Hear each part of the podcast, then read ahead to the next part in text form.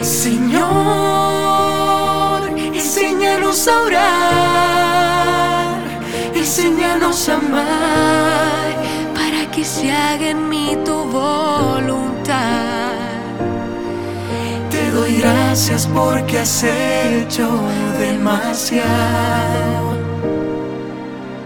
Que por mí hasta tu sangre has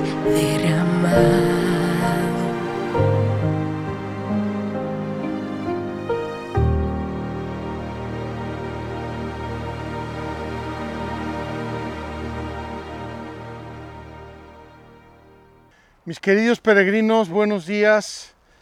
Espero que estén muy bien. Empezamos una nueva semana. Parece mentira, ya estamos en la tercera semana de Cuaresma. El viernes hablamos de los modos de oración y un poco la introducción a la vida de oración. Hoy vamos a hablar del tercer modo de oración normal, habitual en la iglesia, que es la contemplación. Por eso hemos venido a un lugar precioso. Espero que les ayude a ustedes a, ser contemplativos.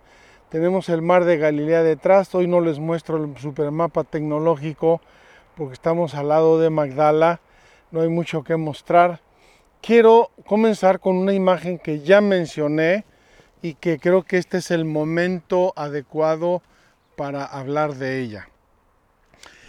El viernes comentamos que había tres modos de oración normal en la iglesia, la oración vocal, la meditación y la contemplación. Oración vocal, meditación y contemplación. Dijimos que la oración vocal tiene que tener no solamente los labios, sino también el corazón, es externa o interna, puede uno estar hablando con palabras en su corazón, está hablando con Dios y Dios nos escucha porque Él ve en lo secreto. Y dijimos una serie de características de esta oración y fundamento evangélico, etc. Luego hablamos de la meditación y dijimos que era pensar con atención y con dedicación una cosa de Dios. Se puede meditar en las musarañas, pero cuando hablamos de meditación como forma de oración es pensar atenta y diligentemente alguna cosa de Dios. Y dijimos que era una búsqueda. Yo que busco, busco conocer, busco entender, busco adecuar mi vida y tengo que ir discerniendo en mi vida qué está pasando y cómo se está manifestando Dios y, puedo hacerlo con textos eh, de diversa índole. Ya hablamos de eso. Ahora vamos a pasar a la contemplación. La contemplación es como la flor de una planta. Después de que eh, se ha plantado la planta, ha muerto la semilla, ha crecido, hemos deshiervado el lugar, la hemos regado, la hemos podado, la planta crece, crece, crece. Llega el momento en que da flores y frutos. Entonces, fíjense bien, voy a ponerles una imagen de Santa Teresa que ya mencioné, pero este es el lugar propio. Santa Teresa habla de regar el huerto. La oración vocal y la meditación se pueden comparar con ese ir al pozo, echar el cubo con la cuerda, sacar el cubo con esfuerzo, ir al huerto, regar una planta, regar dos, regar tres. Es ese esfuerzo, es esa búsqueda. Yo tengo que, que hacer, por así decir, eh, tengo que poner mucho de mi parte, de mi esfuerzo, de mi tiempo. Método, hablamos de método. En cambio, decía Santa Teresa, a veces llueve cae un aguacero formidable que riega todo, todo el huerto y entonces las plantas crecen con el agua del cielo y eh, sin, sin grande esfuerzo mío. La vida de contemplación o la oración contemplativa o la contemplación es fundamentalmente un don de Dios. Cuando Dios quiere y como Dios quiere, Dios nos regala este don.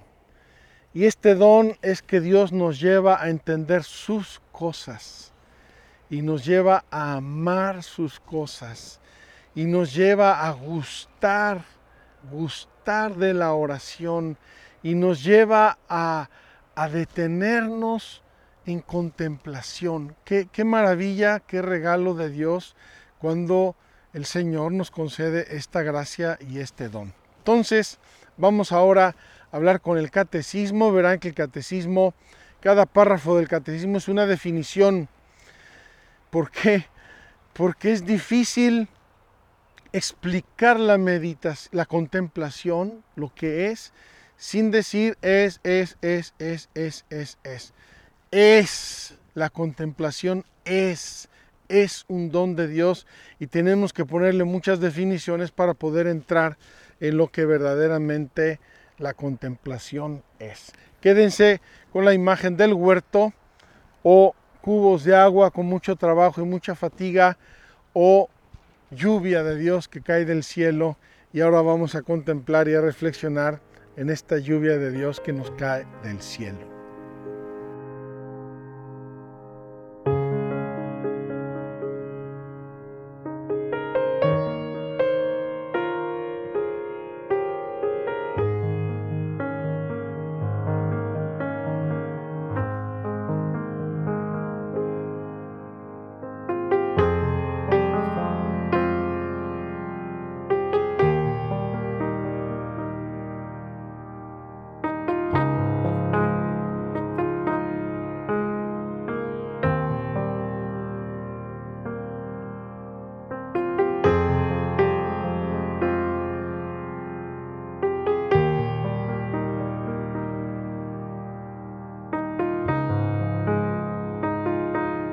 Queridos peregrinos, estamos aquí con eh, el tercer modo de eh, oración que ha habido y ahí en la iglesia. Estos modos eh, corresponden, modos o expresiones de oración, corresponden a la naturaleza del ser humano y a la naturaleza de la oración. Nadie crea que se los inventó alguien o que corresponden a nuestro modo de ser y al modo de operar la gracia y los dones de Dios en nuestras almas. Entonces, ¿qué nos dice Santa Teresa de la contemplación? Nos dice lo siguiente, no es otra cosa oración mental, ella quiere decir contemplación, a mi parecer, sino tratar de amistad estando muchas veces tratando a solas, con quien sabemos que nos ama. Tratar de amistad estando muchas veces a solas con quien sabemos que nos ama. Ya esta definición teresiana de una mujer eh, mística, una maestra enorme de oración, ya nos deja entrever un poco el marco fundamental de esta oración contemplativa, es el amor es el amor. Y como Dios es amor, entrar en contemplación o vivir en contemplación es entrar en la intimidad con Dios. Pero entrar ahí hasta donde Dios nos deja entrar, es decir, a lugares donde no es cosa de esfuerzo, sino es cosa de don. Voy a dar un salto un poco al número 2713. La oración contemplativa es la expresión más sencilla del misterio de la oración. Ya les he dicho muchas veces que misterio aquí no significa una cosa tenebrosa, todo lo contrario, una cosa llena de luz. Es un don. La oración es un don, es una gracia, es una bendición de Dios. No puede ser acogida más que en la humildad y en la pobreza. Por lo tanto, un alma para que viva en la contemplación tiene que hacer un poco de camino en las virtudes fundamentales. La oración contemplativa es una relación de alianza establecida por Dios en el fondo de nuestro ser. Es decir, es sintonizar en lo más profundo del alma con esa alianza, con ese querer de Dios de vivir en una relación especial conmigo. Tercero, la oración contemplativa es comunión. En ella la Santísima Trinidad conforma al hombre, imagen de Dios, a su semejanza. Como ven, don, alianza y comunión expresan regalos de Dios, maravillas de Dios, despertar y madurar en nuestras almas actitudes profundas de la naturaleza y de la gracia. De la naturaleza y de la gracia. La contemplación busca al amado de mi alma, dice el cantar de los cantares. Qué hermoso ese libro de la Sagrada Escritura que es un poema de amor entre dos enamorados. Busqué al amor de mi alma. Esto es a Jesús y en él al Padre. Es buscado porque desearlo es siempre el comienzo del amor y es buscado en la fe pura, esta fe que nos hace nacer de él y vivir en él. En la contemplación se puede también meditar, pero la mirada está centrada en el Señor nosotros hablábamos el viernes de meditar, meditar temas, meditar cosas, meditar libros. Aquí pasamos del meditar cosas al diálogo, al encuentro, a la contemplación, al gusto de Dios. La elección del tiempo y de la duración de la oración contemplativa depende de una voluntad decidida.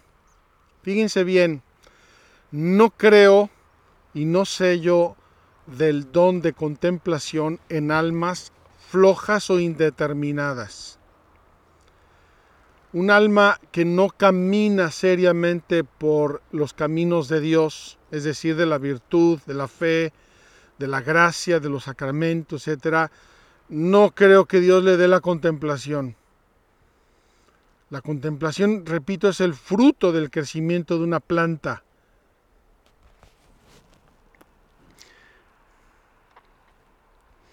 Dice el catecismo con toda razón, no se hace contemplación cuando se tiene tiempo, sino que se toma el tiempo de estar con el Señor con la firme decisión de no dejarlo y volverlo a tomar cualesquiera que sean las pruebas y la sequedad del encuentro. Hay muchas almas que antes de llegar al don de la contemplación pasan por el desierto de la sequedad o de la prueba la prueba de la fe, la prueba de la aridez interior, la prueba de nuestro carácter con sus mil cosillas, la prueba de situaciones humanas muy, muy difícil.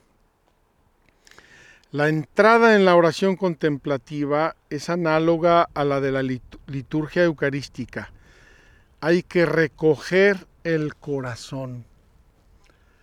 Hay que enfocar el corazón, hay que apuntar a algo concreto y ese algo concreto es Dios. Despertar la fe para entrar en la presencia de Dios. Fíjense en, los, los métodos que nos enseñan a contemplar y a meditar. El primer punto es siempre entrar en la presencia de Dios. ¿Qué significa entrar en la presencia de Dios? Decía el catecismo del padre Astete que aprendí a los cinco añitos. ¿Dónde está Dios? Dios está en el cielo, en la tierra y en todo lugar, pero especialmente en el Santísimo Sacramento del altar. Dios está en el cielo, en la tierra y en todo lugar, pero especialmente en el Santísimo Sacramento del altar.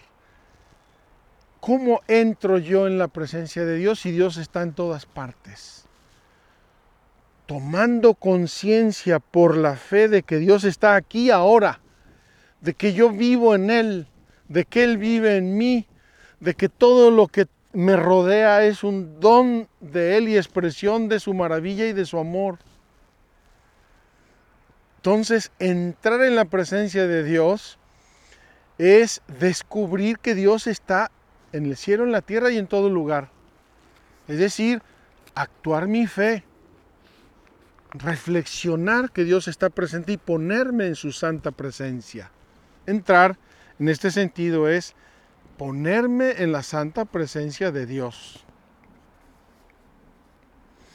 La oración contemplativa es la oración del Hijo de Dios, del pecador perdonado, que consiente en acoger el amor con el que es amado y que quiere responder al amado más todavía, pero sabe que su amor a su vez es el que el Espíritu derrama en su corazón, porque todo es gracia por parte de Dios. La contemplación es la entrega humilde y pobre a la voluntad amorosa de Dios, en unión cada vez más profunda con su Hijo amado se va fundiendo la mente, se va fundiendo la voluntad, se van fundiendo los amores, me voy transformando en el amado. La oración contemplativa es también el tiempo fuerte por excelencia de la oración.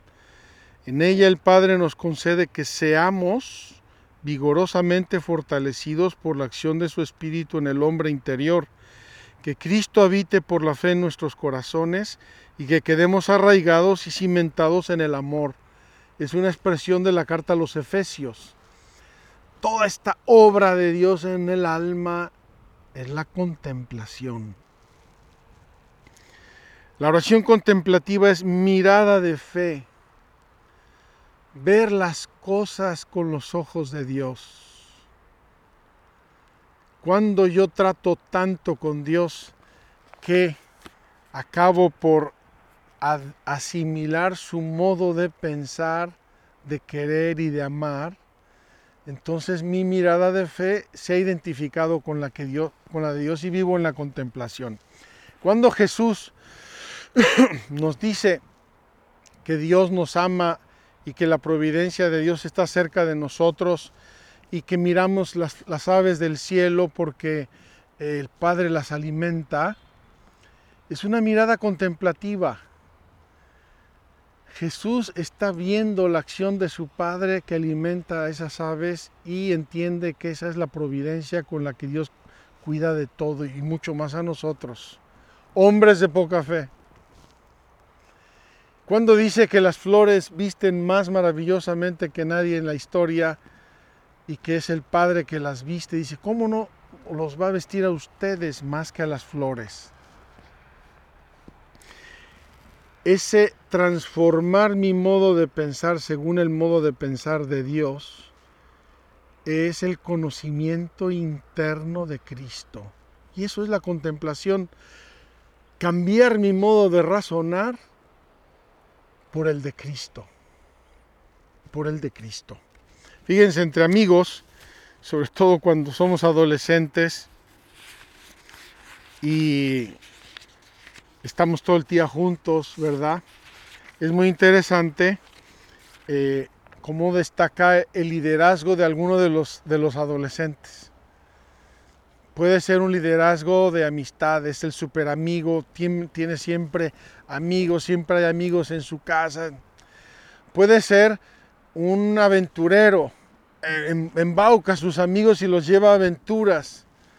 O puede ser muy gracioso, es el gracioso que todo lo que dice lo repiten los demás. Así tenía yo un súbdito hace unos años en el noviciado. Todas sus expresiones las fuimos copiando todos, incluido yo que era el superior. Cuando yo trato mucho con Dios, el modo de ser de Dios se me va pegando. Y entonces asimilo el modo de ser de Dios. Actúo de modo divino. Eso es la contemplación. La oración contemplativa es escucha de la palabra de Dios. Esa escucha no tiene nada de pasividad, todo lo contrario, es una escucha activa escucho para hacer, escucho para responder. Habla, Señor, que tu siervo te escucha. Y esa respuesta a Dios, a la voz de Dios, tiene sobre todo dos expresiones en la historia de la salvación maravillosas. He aquí, oh Padre, que vengo a hacer tu voluntad, dice el Verbo eterno de Dios, y la Virgen María. Fiat mihi secundum verbum tuum hágase en mí según tu palabra. son las dos expresiones más bellas y más profundas de la escucha a la palabra de Dios. Habla, Señor, que tu siervo te escucha. Aquí estoy, ¿qué quieres de mí? Lo que me pidas te lo voy a dar. Lo que mandes en mi vida lo voy a aceptar. Quiero todo lo que tú quieras. Santa Teresa de Jesús tenía una expresión eh, fruto de su contemplación, como pueden ver por lo que les voy a decir, y se los voy a contar con una anécdota simpática que me pasó con un amigo napolitano. No, no sé por qué estos días hablo tanto de los napolitanos. Tenía un amigo muy querido, un abogado importante en Nápoles, y un día me invitó a comer a su casa. Recuerdo hasta la fecha, el 8 de diciembre del 1990.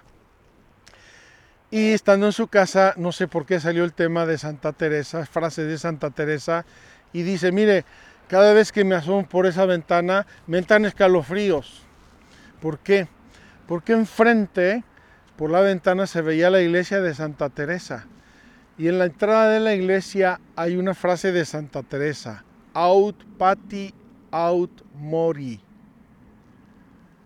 es una oración de Santa Teresa seguramente en un momento profundísimo de oración y de contemplación. O padecer o morir. Santa Teresa contemplando la pasión de Cristo solamente quería padecer con Él y por Él. Aut pati, aut mori. O padecer o morir. Claro que a cualquiera le da escalofrío esa oración, si no vive en la contemplación de Dios y si no piensa como Dios. La oración contemplativa también es silencio. En el griterío de las emociones, de los afectos, de la imaginación, de la inteligencia y del mundo es imposible escuchar a Dios.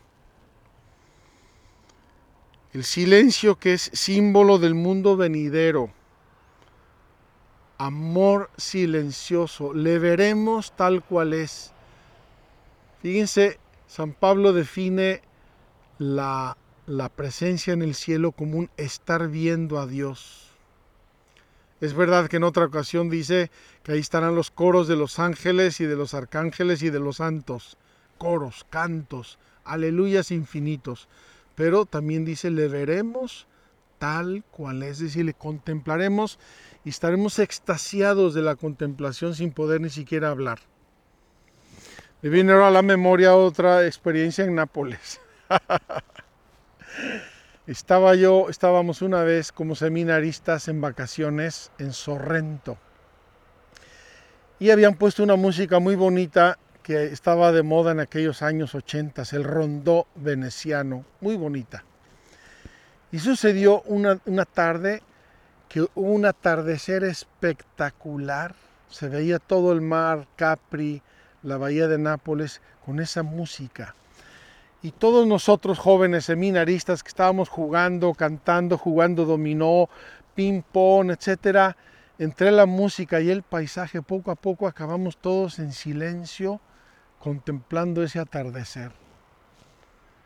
La contemplación es silencio. La oración contemplativa es unión con la oración de Cristo. La verdadera contemplación mía no puede ser, y cualquier oración en realidad, que unión con la oración de Cristo. El misterio de Cristo es celebrado por la Iglesia, el Espíritu Santo lo hace vivir en la contemplación para que sea manifestado por medio de la caridad en acto. Finalmente, la oración contemplativa es una comunión de amor portadora de vida para la multitud en la medida en que se acepta vivir en la noche de la fe. La noche pascual de la resurrección pasa por la de la agonía y del sepulcro. El Espíritu de Jesús, no la carne que es débil, hace que llevemos a la vida en la oración contemplativa los tres tiempos fuertes de la hora de Jesús. Es necesario aceptar el velar con Él una hora. Finalmente, la oración contemplativa es esa que nos hace aceptar en silencio con, con santa conformidad la voluntad de Dios siempre.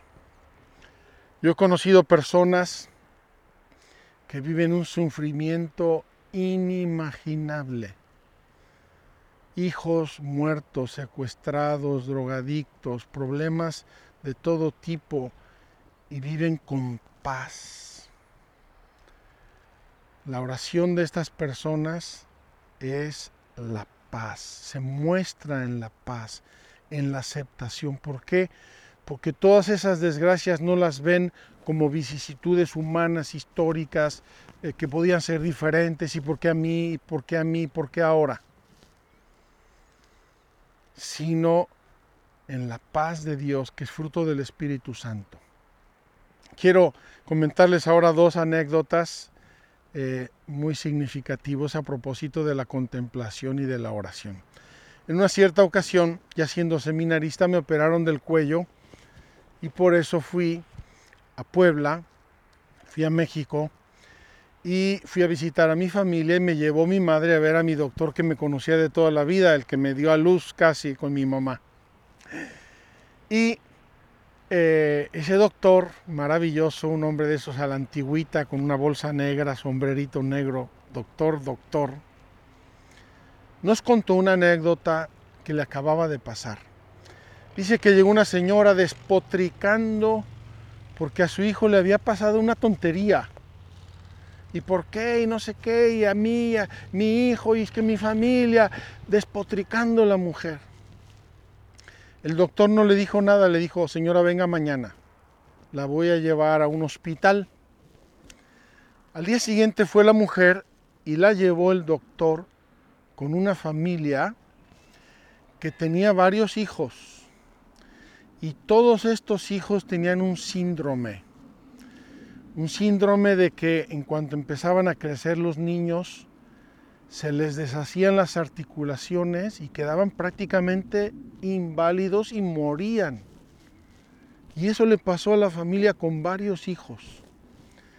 Y la familia con paz, la familia con serenidad, la familia agradecida con Dios porque les dio a sus hijos un cierto tiempo y luego se los llevó a su eternidad. Y decía el doctor, ese fue el mejor hospital para esta mujer que se quejaba eh, porque a su hijo le había pasado una pequeñez. Esta familia aceptaba los designios de Dios en su vida porque vivía en contemplación, contemplaba la acción de Dios, los dones de Dios, los regalos de Dios, la voluntad de Dios en su vida terminó una anécdota que me refirió una de mis hermanas sobre mi madre antes de morir. Dice mi hermana que un día ya mi madre anciana, muy disminuida de sus facultades físicas, etcétera, estaba en su habitación y estaba con las manos así. Entonces pasó mi hermana y la vio. Pasó después de un rato y la volvió a ver Y entonces le llamó la atención, entonces ya después de un poco fue otra vez a verla y mi madre con las manos así. Entonces le dijo, mamá, ¿estás bien? Sí, hija. ¿Necesitas algo? No, hija, no, gracias. Después de un rato vuelve mi hermana y mi, mi madre sigue con las manos así. Dice, mamá, se acercó. Mamá, ¿estás bien? Sí, hija, estoy bien. ¿No necesitas alguna cosa o se te cayó algo o qué? Y le dijo mi madre lo siguiente, mira hija, así me ha tenido Dios toda mi vida, en sus manos. Llevaba mi madre probablemente horas o mucho tiempo pensando que Dios la tenía en sus santas manos. Qué hermoso y qué simple ejemplo de contemplación. Ese gesto y esas manos le servían a mi madre en ese momento de su vida ya muy mayor para pensar cuánto amor, cuánta providencia, cuánto cariño había experimentado siempre de Dios en su vida. Pues ojalá, queridos hermanos, que aprendamos a contemplar. Y para contemplar tenemos que alinear nuestra vida con el querer de Dios, con su providencia, con su palabra y tratar con Él para que nos transformemos en Él, como esa mariposita que le daba vueltas y vueltas a una flama ardiente hasta que, ¡pum!, cayó en la flama y se hizo flama con la flama. Ojalá que a todos nos pase eso en la oración de contemplación. Que Dios los bendiga. Nos vemos mañana con la ayuda de Dios.